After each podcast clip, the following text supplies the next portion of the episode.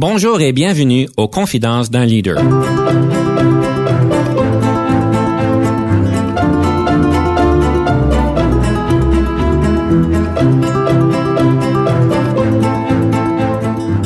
Ici Denis Lévesque, coach en leadership. Nous avons donc l'honneur et le privilège de recevoir en studio des leaders qui ont marqué leur communauté afin d'apprendre de leur expérience et de s'inspirer de leur sagesse.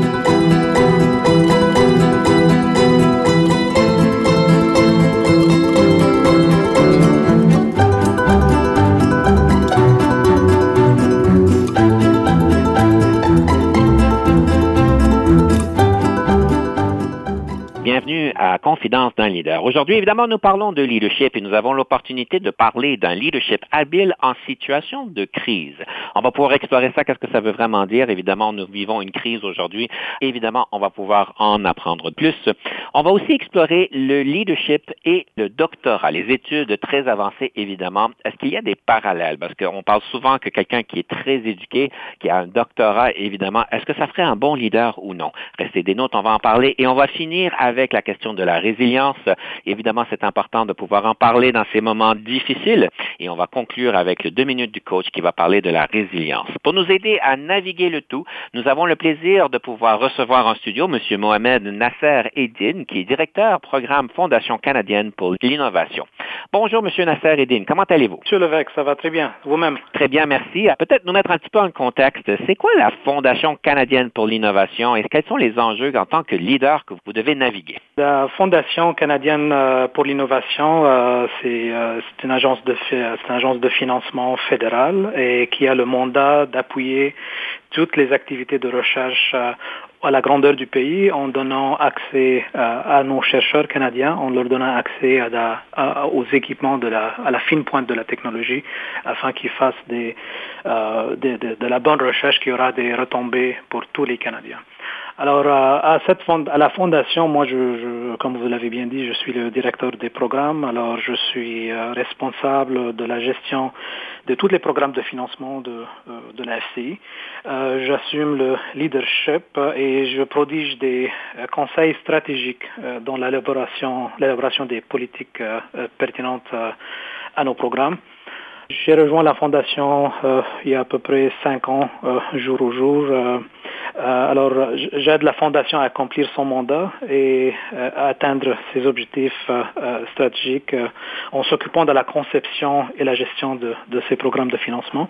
Et puis, je, je m'assure aussi d'une bonne supervision de la prestation de nos programmes et puis s'assurer que tous les processus euh, d'évaluation au mérite scientifique qu'on utilise, ils sont rigoureux, ils sont offerts et reconnus internationalement euh, et les plus élevés qui soient.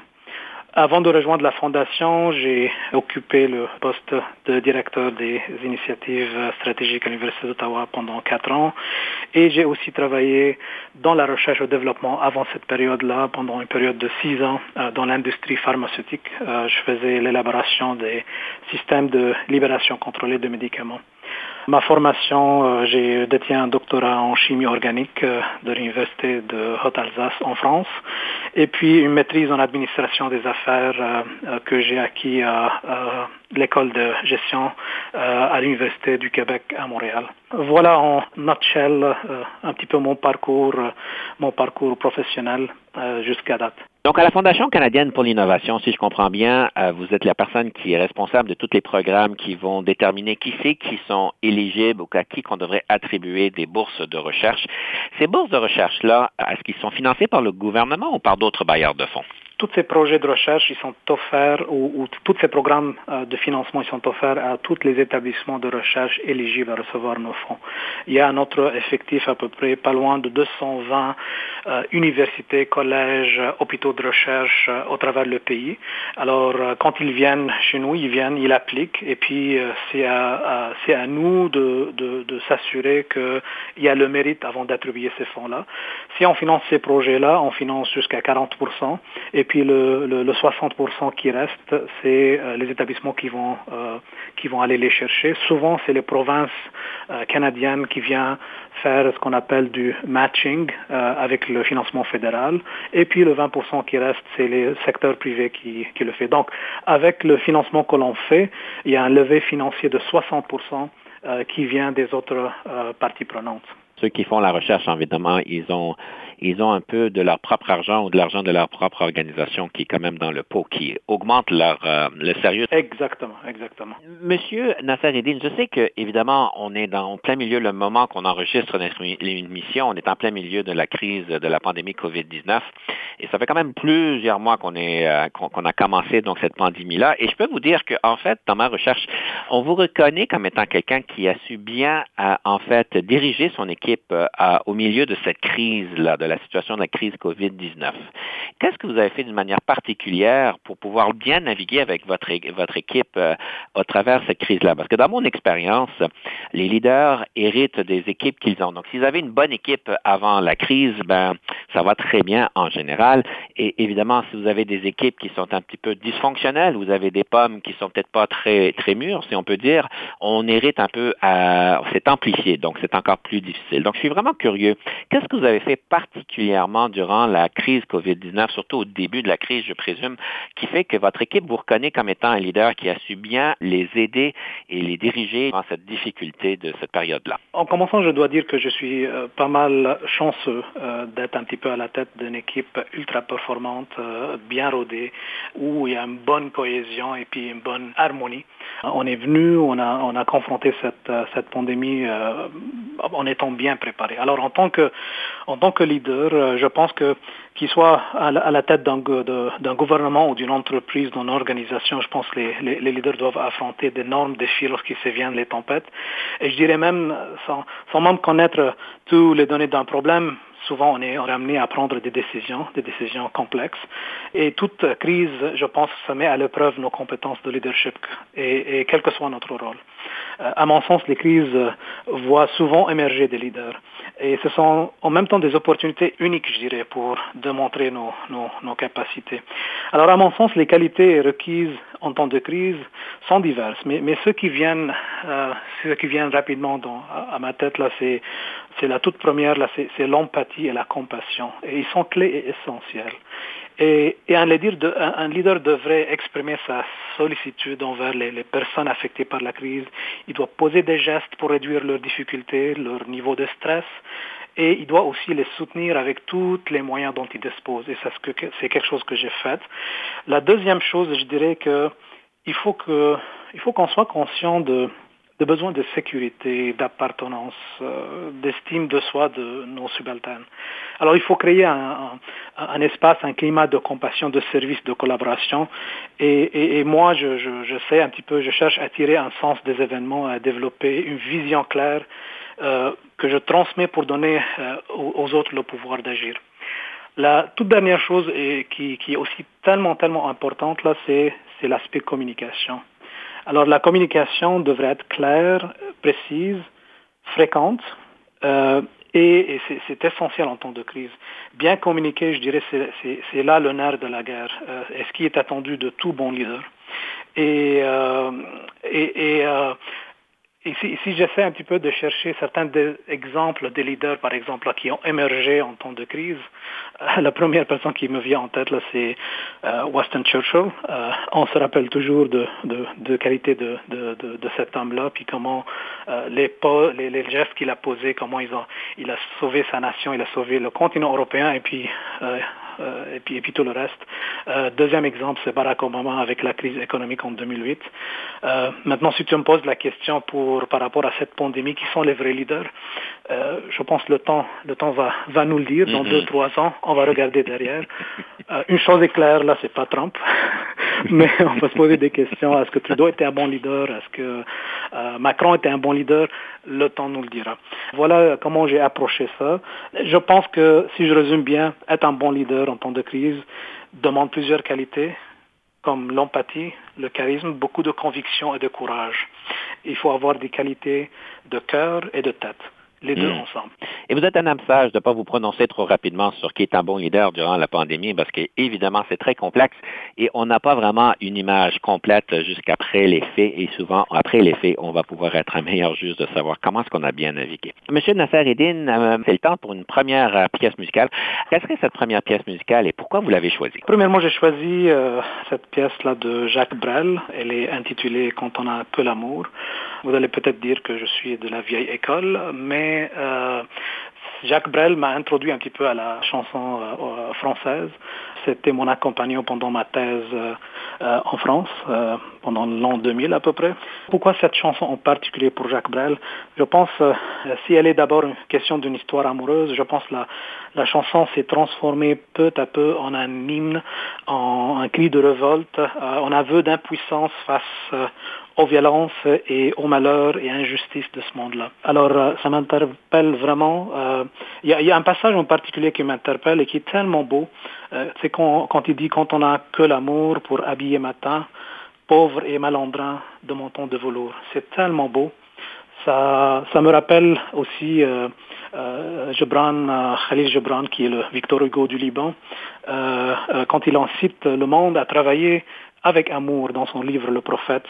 Et, euh, et, quand on questionne Gibran sur euh, la signification de travail d'amour, ils disent c'est tisser la toile avec des, fils, avec des fils tirés de ton cœur, comme si ton bien-aimé devrait porter cette toile.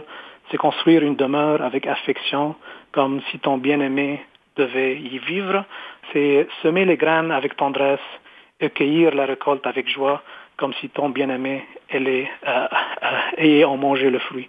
Alors, c'est tellement beau. Euh, ça nous incite tous, nous les leaders et, nous tous qui travaillons, de donner notre cœur avec ce qu'on fait. Mhm. Et c'est pour cette raison que je choisis cette première pièce. On écoute à Jacques Brel. Nous sommes de retour après une pause et on va parler de humilité et on va avoir notre fameux débat. Quand on a que l'amour à s'offrir en partage au jour du grand voyage qu'est notre grand amour?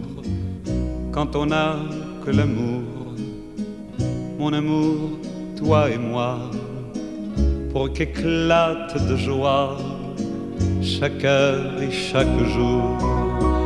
Quand on n'a que l'amour pour vivre nos promesses sans nulle autre richesse que d'y croire toujours quand on n'a que l'amour pour meubler de merveilles et couvrir de soleil la laideur des faubourgs, quand on n'a que l'amour pour unique raison, pour unique chanson et unique secours, quand on n'a que l'amour pour habiller matin et malandrins de manteaux de velours. Quand on n'a que l'amour à offrir en prière pour les maux de la terre en simple troubadour. Quand on n'a que l'amour à offrir à ceux-là dont l'unique combat est de chercher le jour quand on n'a que l'amour pour tracer un chemin et forcer le destin à chaque carrefour. Quand on n'a que l'amour pour parler au canon et rien qu'une chanson pour convaincre un tambour sans rien que la force d'aimer. Nous aurons dans nos mains, amis, le monde entier.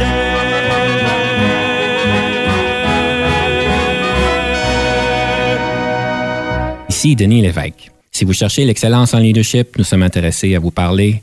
Venez nous visiter à solutionoptigestion.ca.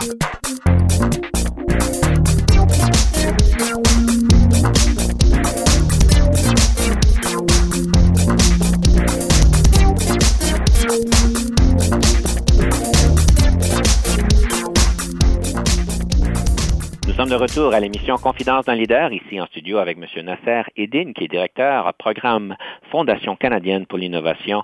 M. Nasser Edine, évidemment, avant notre petite pause que nous avons eue, vous avez eu le plaisir de parler de Khalil Gibran, un grand, je ne sais pas si on l'appellerait un poète ou un philosophe, euh, mais je me rappelle toujours une passage du livre Les prophètes que j'ai beaucoup adoré. Euh, C'était la question euh, des enfants, que les enfants nous sont prêtés et qu'ils ne sont pas des nôtres. Alors, je me rappelle de certaines parties, évidemment, vous en rappelez beaucoup plus que moi, mais euh, un, un, grand personnage dans euh, l'histoire qui nous a donné des bonnes sagesses. Je vois que vous en profitez pleinement. En effet, en effet. Une chose, j'aimerais revenir avec ce que vous avez dit, en fait, au niveau de la COVID-19 et au niveau de la situation de crise. Vous nous avez donné vraiment plusieurs éléments importants.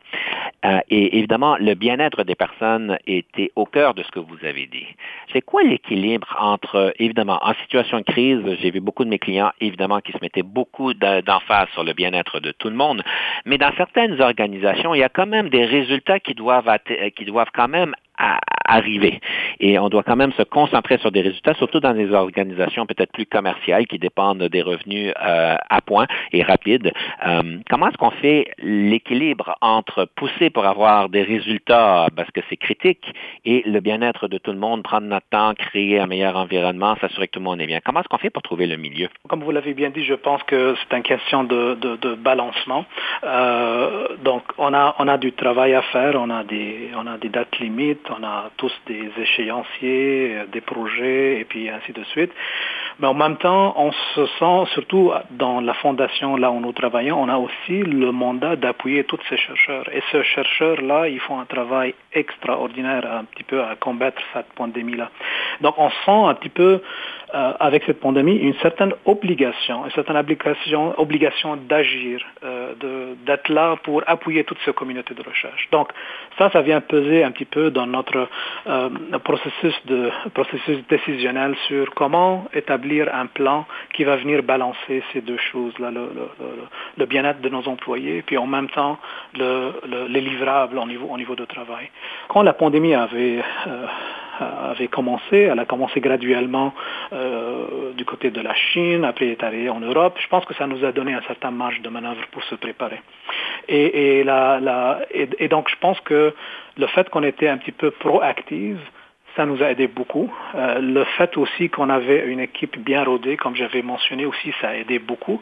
Alors, dans, un, euh, dans mon style de leadership, qui est le style participatif, là, j'ai, j'ai fait des, des, des, groupes de travail avec l'équipe, puis euh, en toute transparence, on a débattu de toutes les de toutes les options qui sont offertes à nous. Et ensemble, on est arrivé à prendre certaines décisions, mais sans pour autant négocier un petit peu le le cœur de notre travail. Si on est euh, reconnu pour être une organisation qui ne finance que l'excellence, on va rester avec ça et pas négociable. Mais comment on pourra euh, aller chercher euh, la créativité autour de comment on fait notre business, notre, notre affaire, mais sans pour autant négocier avec le, ce qu'on appelle le, le, le core business.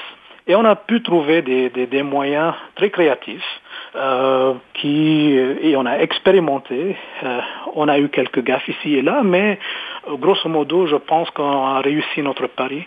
Euh, juste à titre d'exemple, on était supposé mobiliser pas loin de 500 personnes, 500 experts internationaux à venir, à venir et puis à faire euh, des comités d'experts à Toronto. Et puis on a, du jour au lendemain, on a changé on a changé ça, puis on a fait des vidéoconférences, on a investi dans la technologie. Ça nous a demandé beaucoup d'efforts, mais je pense que le fait qu'on était, euh, qu'on avait euh, un bon sentiment d'appartenance à cette organisation, puis le fait qu'on était tous passionnés par ce qu'on faisait, et le fait qu'on avait senti qu'on avait une obligation de faire quelque chose pour le Canada, pour les communautés de recherche, ça nous a aidé un petit peu à avoir un petit peu un chemin clair à suivre, et puis avec euh, beaucoup de passion, puis avec beaucoup de d'engagement. Alors, je pense que c'est ça ce, que, ce qui nous a aidé à balancer en faisant Même en situation de crise, il est important de savoir l'essence pour laquelle nous sommes, nous existons, ce qu'on veut être connu pour, et vous parlez de l'excellence. Alors, j'apprécie beaucoup ce que vous dites. Ce qui nous amène, mesdames et messieurs, à notre fameux débat. Nous avons choisi aujourd'hui, en situation de crise, un leader ne doit pas être directif. M. Nasser Eddin va pouvoir prendre le côté un côté. Moi, je vais prendre le côté opposé. Alors, M. Nasser Eddin, est-ce que vous êtes prêt pour le débat pour votre deux minutes? Absolument. Alors, c'est à vous.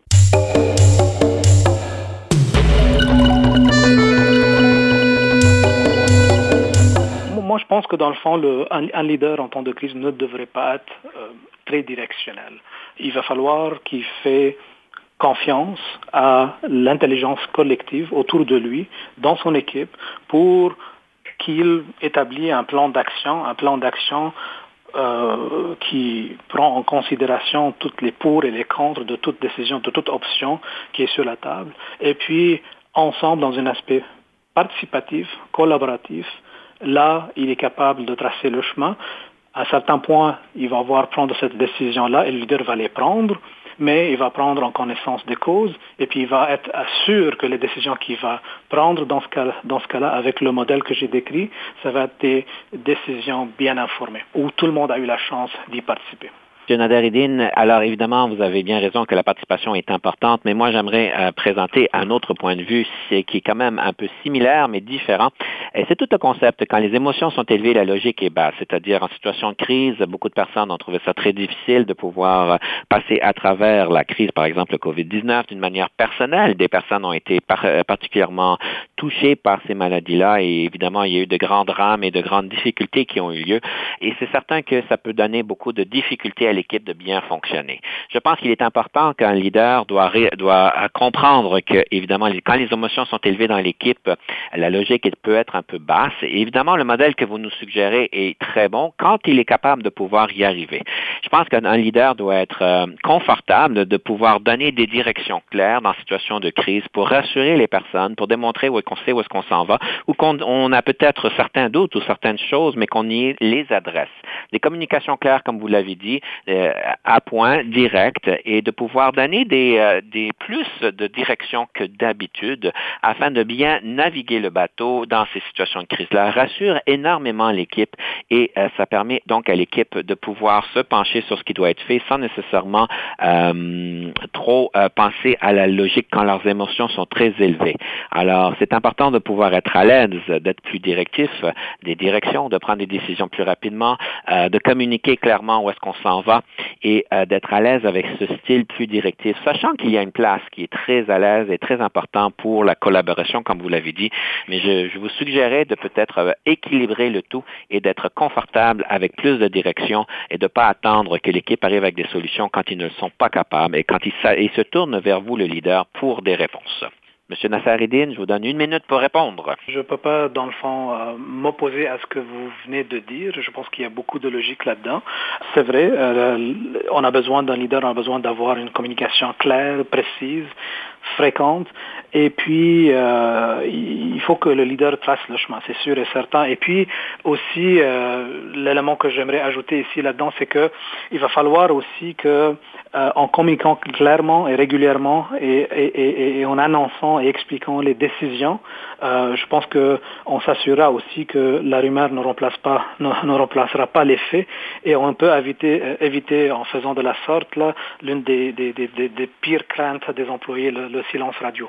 Donc, en tant que leader, on s'attend de nous de prendre des décisions, euh, on s'attend de nous d'expliquer ces décisions-là et puis on s'attend qu'un leader quand il prend une décision, qu'il assume les conséquences. Et puis je pense que c'est clé, c'est central, c'est essentiel, et c'est ce qu'il faudrait faire en temps de crise. Moi, j'ai arrêté sur le début de votre commentaire que vous êtes d'accord avec moi. Surtout, j'ai cité certains de vos éléments, de vos éléments que vous avez bien dit, la communication claire. Alors, tout ça pour dire, je pense qu'il y a un équilibre entre les deux euh, et que d'être trop directif ou bien trop collaboratif, surtout en situation de crise, n'est peut-être euh, à réfléchir parce qu'il y a une tension plus vers la direction que je voudrais vous suggérer de réfléchir, surtout si c'est à l'encontre de votre style primaire. Alors voilà les débats, mesdames et messieurs. Je vous laisse euh, décider qui c'est qui a gagné le grand débat.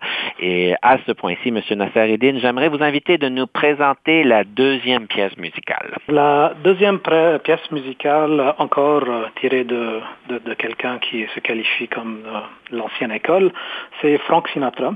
C'est en anglais. Elle est intitulée I Did It My Way. Mais je m'imagine, en fait, je m'imagine un petit peu à la fin de ma carrière en train de de répéter les lyriques de, de, cette chanson mot par mot pour décrire un petit peu mon cheminement, euh, mes accomplissements professionnels euh, et puis comment euh, j'ai rendu le monde une meilleure place. L'autre raison pourquoi je l'avais choisi cette chanson-là, c'est parce que je sais qu'il y a beaucoup de leaders qui nous écoutent aujourd'hui. Alors cette chanson-là, à tous les leaders qui nous écoutent, c'est un appel à l'authenticité. Et puis l'authenticité, c'est vraiment quelque chose, une, une qualité euh, très recherché parmi les leaders d'aujourd'hui et de toutes les de toutes les de toutes les générations. Euh, et puis être authentique, c'est s'accepter, c'est s'aimer et s'assumer avec responsabilité face à soi et aux autres. Et mhm. l'acceptation, c'est la c'est est la clé. Et elle est impossible de s'assumer sans s'aimer et de s'aimer sans s'accepter. Alors être authentique, c'est euh, d'abord être libre d'être soi et c'est un des, des, plus beaux sentiments que l'on peut vivre. Alors, je dédie ça à tous les leaders qui nous écoutent aujourd'hui. Et en plus de ça, ça ancre le fait qu'un bon leader en situation de crise doit être plus directif de le faire de sa manière. J'en fais une petite comédie, mais je trouve ça très bien que vous en avez parlé de ça. On prend une petite pause. En revenant, nous allons donc discuter d'un livre sur le leadership qu'on va vous présenter. And now the end is near, and so I face the final curtain. My friend, I'll say it clear, I'll state my case, of which I'm certain. I've lived a life that's full. I traveled each and every highway and more, much more than this. I did it my way. Regrets, I've had a few, but then again, too few to mention. I did what I had to do saw it through without exemption. I planned each charted course, each careful step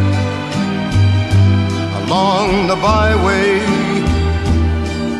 and more, much more than this, I did it my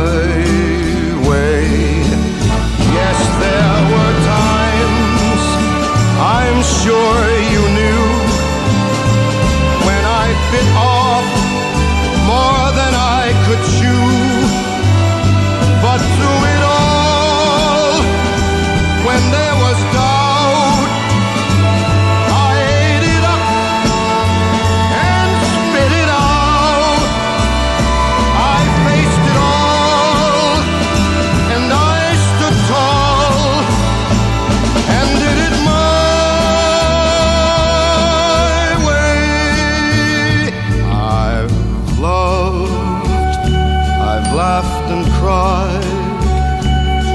had my fill, my share of losing, and now as tears subside, I find it all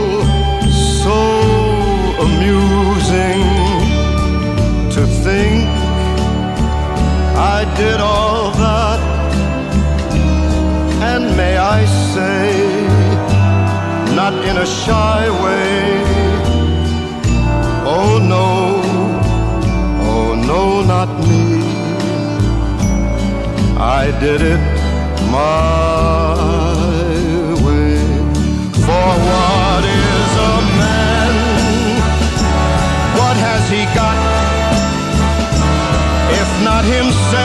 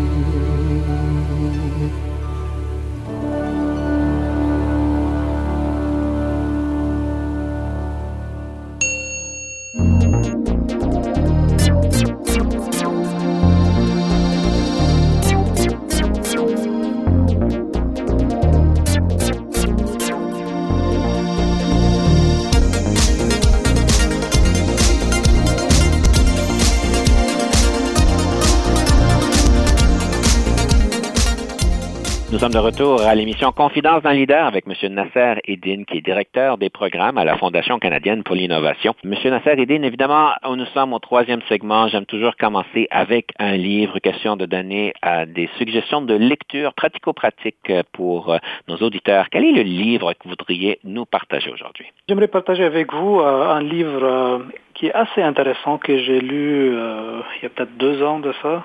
il est écrit par Robin Sharma et puis il est intitulé, Le leader sans titre, euh, Leading Without a Title. Euh, ce livre euh, nous apprendra en fait comment travailler avec, avec, avec les gens, comment les influencer, et, et peu importe le poste que nous occupons. Et ça, c'est comme un, principe assez intéressant. il nous apprend aussi comment saisir des, des occasions dans des périodes de profond changement euh, afin de bâtir des, équipes gagnantes et devenir, devenir ce que j'appelle euh, un, un, marchand de succès. Alors, il abonde, euh, ce livre, il abonde de tactiques percutantes pour devenir fort mentalement en partageant avec nous des moyens bien réels pour vaincre le stress, développer une attitude mentale imbattable qui est quelque chose qui est, qui est requis pour tout leader dans tous les domaines. Alors voilà tous euh, les motifs pourquoi je proposerai ce, livre-là à, euh, à tous nos euh, écouteurs aujourd'hui. Marchand de succès, ça veut dire qu'on pourrait aller le voir, lui payer une somme puis avoir une tonne de succès? Euh, non, c'est, c'est, euh, ma, ma, chance de succès, c'est dans la mesure où, euh, dans notre capacité en tant que leader, on est capable un petit peu de vendre de succès, de, de, de, transformer les gens qui nous entourent et puis de les rendre des meilleures personnes en investissant dans le leader là qui, qui, qui peuvent, qui peuvent l'être. Là évidemment, quand on parle de leadership, on parle d'une évolution. Donc, on a des livres qui nous permettent de pouvoir mieux apprendre, d'avoir plus de compétences, d'avoir différentes perspectives. Mais évidemment, c'est une question d'une évolution, le leadership. On parle souvent qu'il est important de surtout aider les personnes, les motiver. Et je sais que vous avez quand même une diversité dans votre équipe, euh, euh M. Nasser Eddin. Vous avez quand même, euh, si je comprends bien, des jeunes personnes et des personnes qui ont beaucoup d'expérience, si on peut dire. Comment vous faites pour euh, motiver tout ce monde-là et les aider à évoluer? Dans la plupart des organisations d'aujourd'hui, là, ils sont bâtis sur des structures verticales et hiérarchiques. Et je dois dire que la tendance actuelle, c'est d'assumer progressivement un modèle qui est plus horizontal, qui est fondé sur la collaboration et, l'intelligence, euh, l'intelligence collective.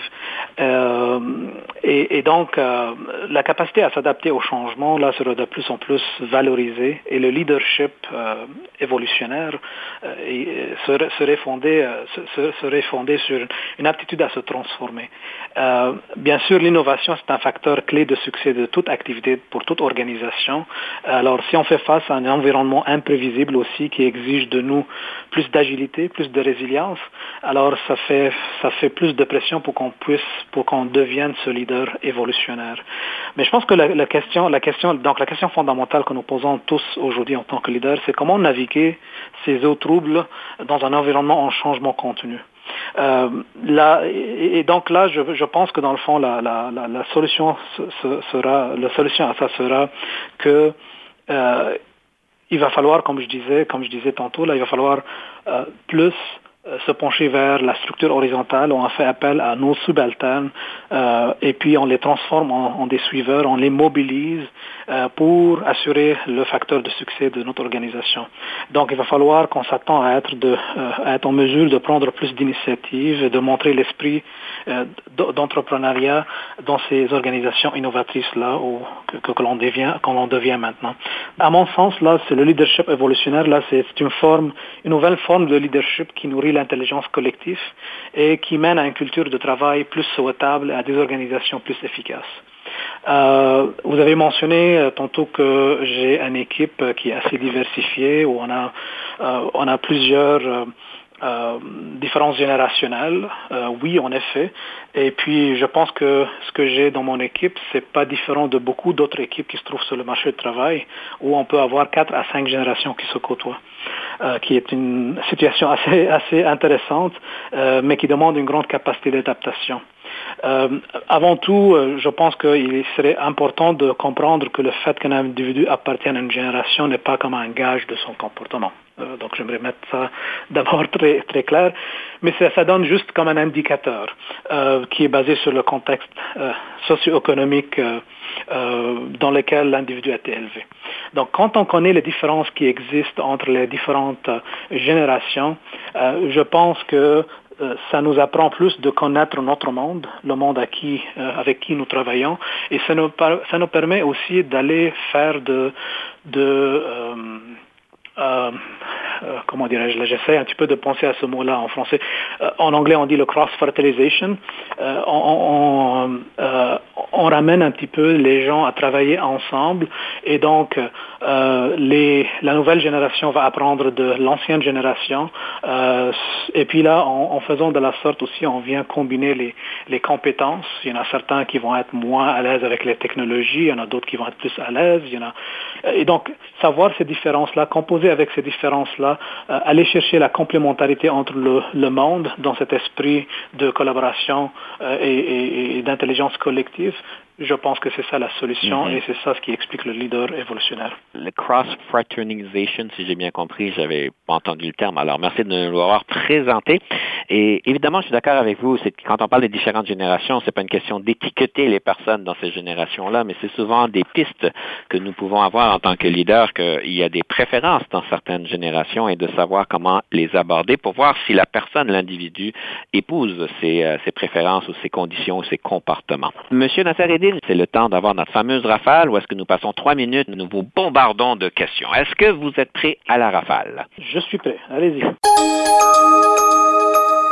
Le leadership, est-ce que c'est inné ou acquis? Les avis divergent là-dessus. Je pense que le leader se distingue par son caractère et ses personnalités, c'est un fait.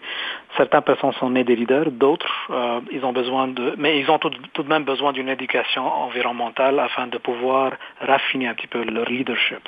Votre passe-temps préféré? la course, la lecture, jardinage. Le nombre d'heures moyennes que vous passez au bureau? 9 heures par jour. En tant que leader, qu'est-ce qui vous frustre au travail? Je dirais le présentéisme, qui est l'opposé de l'abstentéisme, euh, l'abstentéisme qui est le synonyme de l'improductivité invisible. En tant que leader, qu'est-ce qui vous rend heureux? C'est de transformer les gens qui me suivent en des meilleures personnes. Qu'aimez-vous manger le plus et le plus souvent? C'est beaucoup de fruits, de légumes euh, et du poisson. Vous êtes gaucher ou droitier?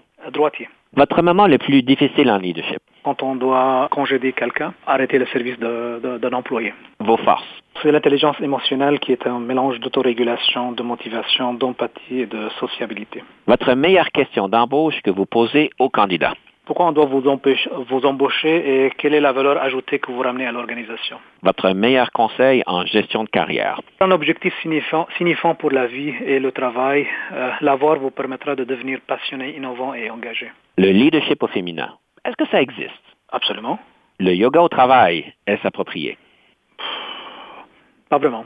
Je vous nomme cinq leaders dans l'histoire. Lequel, laquelle préférez-vous? Gandhi, Jeanne d'Arc, Béatrice Desloges, Nelson Mandela ou Louis Riel? Nelson Mandela. Avez-vous toujours voulu devenir un leader ou est-ce un parcours de circonstances? Je pense que c'est un parcours de circonstances. La meilleure formation en leadership que vous avez jamais eue? C'est la vie, avec euh, toutes les expériences qu'elle nous cache. Votre film préféré? C'est un film de Julia Roberts, Eat, Pray, Love. Et votre meilleur moment en leadership?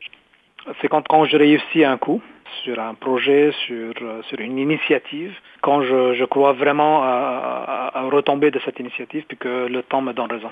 Ceci conclut donc notre rafale. Merci bien pour ces belles réponses. Soyez des nôtres, nous prenons une pause et quand on revient, on a le conseil du coach.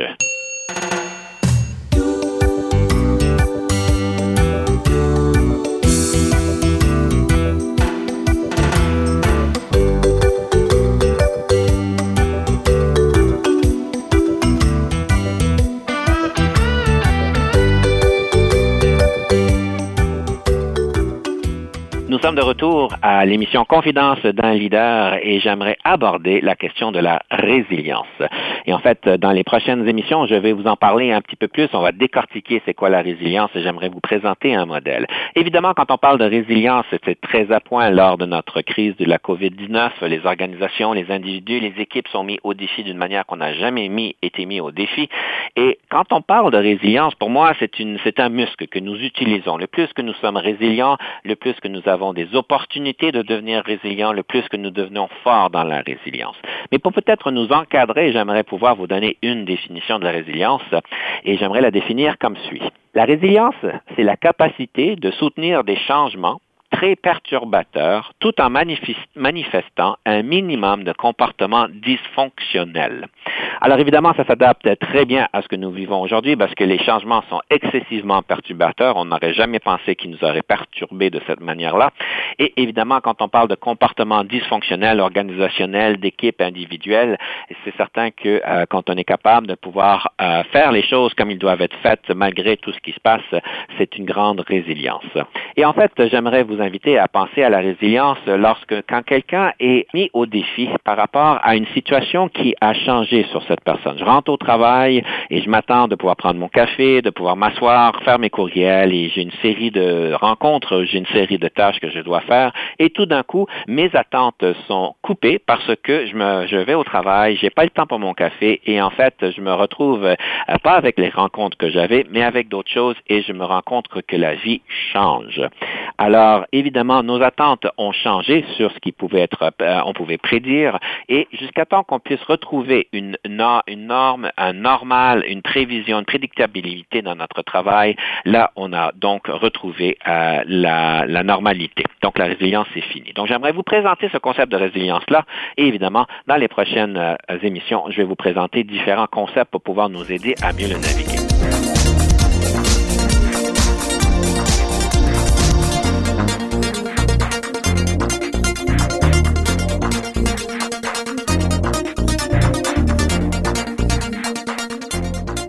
Monsieur Nasser Edine, évidemment, on parle de résilience aujourd'hui un petit peu. Pour vous, euh, est-ce que ça fait du sens Qu'est-ce que je vous présente? Est-ce que vous le voyez en action? Absolument, absolument. Euh, donc, euh, comme vous l'avez bien dit, on passe dans des dans des périodes incertaines, c'est du, jamais vu, et puis ça nous appelle tous à, à, avoir de la résilience au niveau personnel, comme au niveau de l'équipe, au niveau comme au niveau organisationnel. Mais, mais une fois, une fois que la tempête aurait passé, euh, vous avez mentionné le, le fait que la résilience, c'est comme du muscle qu'on entraîne, on devient plus fort. En gardant ça, euh, ça, ça en tête, euh, je pense que ça nous permet de, de, voir de loin la lumière dans la tunnel et ça nous permet d'avoir une direction claire où est-ce qu'on veut aller.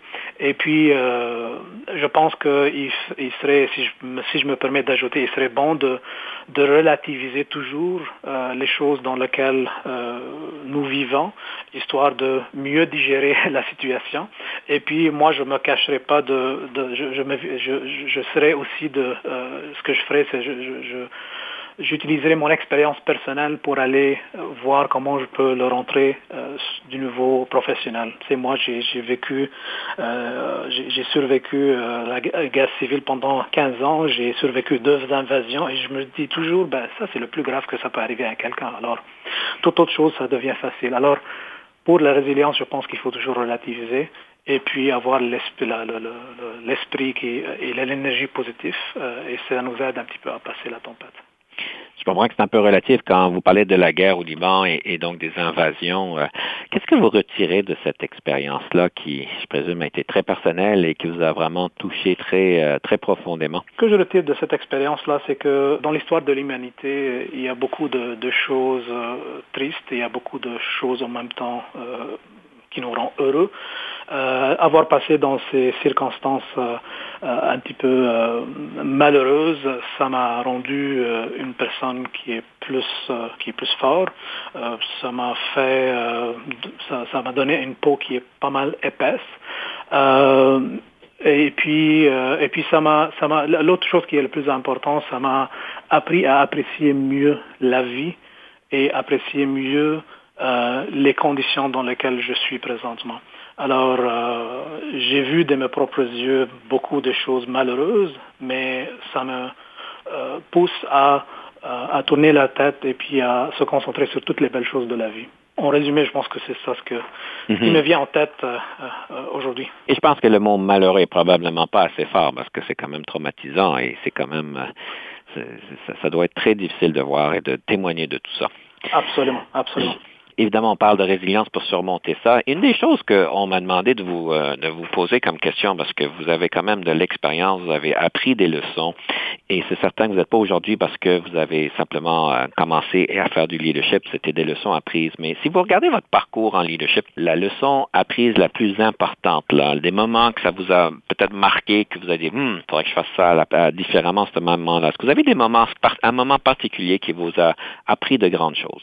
Je dirais la, la chose qui m'a marqué, c'est si ça nous monte trop dans la tête, là, puis on pense être intelligent, très intelligent, il y, a, il y a toujours, on va manquer toujours des choses. Alors il faut, il faut toujours euh, euh, approcher ça avec beaucoup de modestie et puis être ouvert à, à, à, l'intelligence qui, qui, qui, nous entoure pour un petit peu guider nos actions et puis nous permettre de prendre des décisions qui ont plus informé. J'ai pas un exemple bien pointu particulier à partager avec toi, mais, mais ça c'était comme une, euh, c'est comme une, un, point d'inflexion un petit mm-hmm. peu dans, dans ma carrière où euh, je me suis rendu compte que je peux appliquer ça dans beaucoup de choses que je fais dans la vie. Et d'ailleurs, on vous reconnaît comme étant un leader très humble. Euh, donc, ça va un peu, ça, a l'air être délibéré de votre côté, de pouvoir profiter de l'intelligence des autres, comme on peut dire, et profiter d'une bonne manière. Là, je ne parle pas d'une manière négative. Une des choses qu'on dit, on parle de vous, c'est que vous avez pu faire la transition d'un leader opérationnel à même un leader inspirant. Je sais pour certains, c'est très difficile de faire ce changement-là parce qu'on a un background technique. Vous avez quand même un doctorat, donc vous êtes quand même quelqu'un de très éduqué dans la recherche et,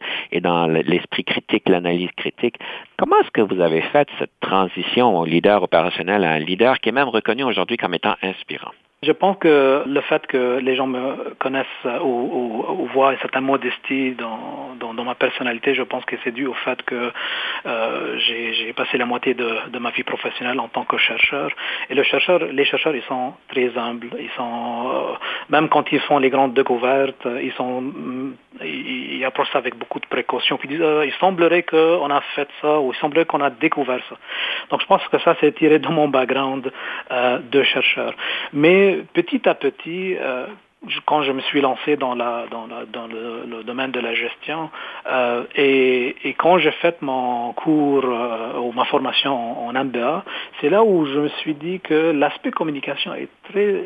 J'ai appris que l'aspect communication est tellement important parce que ça nous permet un petit peu de, de partager la vision de notre organisation, euh, notre motivation, notre passion et tout ça. Et je dirais, je dirais que c'est une qualité qui manque beaucoup euh, à nos chercheurs parce qu'ils ne sont pas assez bons à vendre ce qu'ils font à la société. Et, c'est pour ça qu'on voit certains problèmes dans certains pays où on ne croit pas à la science. Euh, et, et, puis moi, je me tourne à tous mes collègues mes anciens collègues chercheurs pour dire ben, on devrait faire un meilleur travail. Donc, en connaissance de, de, de ces faits-là, je me suis dit c'est l'élément que je devrais travailler le plus, parce que d'autant plus que dans mes capacités en, en tant que directeur, j'étais ramené à sortir, à parler avec euh, une diversité des parties prenantes incroyable au travers le pays et il va falloir parler aux gens avec leur langage, avec toute la force et la passion et la et, euh, l'enthousiasme qu'on peut avoir. Et je me suis éduqué sur comment faire, euh, comment s'adresser à plusieurs audiences, comment euh, euh, comment euh, ajuster mon discours par rapport à l'audience, ainsi de suite. C'est, ça s'apprend avec le temps. Et puis j'ai eu euh, des bons conseils de, de, de, mon coach là aussi qui m'a qui m'a aidé un petit peu à sortir de mon zone de confort. Et puis ça va aider beaucoup. Vous avez bien réussi, ça a été délibéré, comme on voit, ce n'était pas un accident, parce que vous êtes reconnu à ce niveau ci comme avoir pu faire la transition. Monsieur Nasser Edine, malheureusement, notre temps est écoulé et nous devons conclure euh, l'émission. Je vous invite à partager une citation sur le leadership et ensuite on regardera une troisième pièce musicale. Quelle serait la citation que vous voudriez partager avec nous? La citation qui me vient en tête, elle a été dite par euh, Bill Joy, qui est le cofondateur de Sun Microsystems. Il a dit que peu importe qui vous êtes, la plupart des personnes les plus intelligentes travaillent pour quelqu'un d'autre. Donc, euh, je trouve ça très intéressant parce que ça va à l'encontre de la vision de Bill Gates. Là, on voit que le conseil intellectuel de Microsoft gravitait autour du fondateur. Euh, Bill Joe, il disait non, on devrait créer un, culture de, euh, culture de d'innovation puis attirer toutes les intelligences pour venir dans notre organisation. Donc, je trouvais ça comme une, une très belle situation qui s'applique dans beaucoup de domaines. Alors, on conclut avec la troisième pièce musicale. Quelle serait donc cette pièce musicale, M. Nasser Eddin? C'est une pièce unique. Dans ces temps incertains, j'aimerais euh, dédier cette chanson à toi, cher Denis, et à tous ceux qui, et celles qui nous écoutent aujourd'hui. Alors, elle a été produite par les 11 plus belles voix féminines du Québec en hommage à Madame euh, René Claude. Et puis, euh, je pense que dans ces temps incertains-là, c'est le meilleur choix qui me vient en tête. Alors, la chanson Tu trouveras la paix Merci beaucoup, M. Nassaridine. Ce fut un grand plaisir et on trouvera la paix ensemble en écoutant cette belle pièce. Merci beaucoup. Merci beaucoup, cher Denis. Merci pour l'invitation. J'apprécie beaucoup. Tu trouveras la paix dans ton cœur et pas ailleurs, et pas ailleurs. La seule vraie le grand repos, l'immobilité.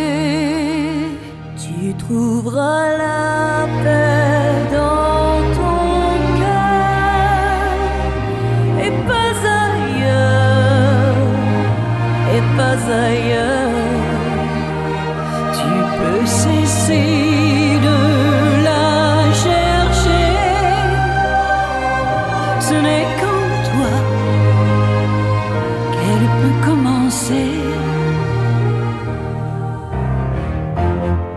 au-dedans de toi les plus merveilleux couchers de soleil sont au-dedans de toi. Ils attendent que tu me réveilles au plus profond de toi. Et à la plage immense où tu es tout seul, au plus profond de toi, dans le plus chaud de toi,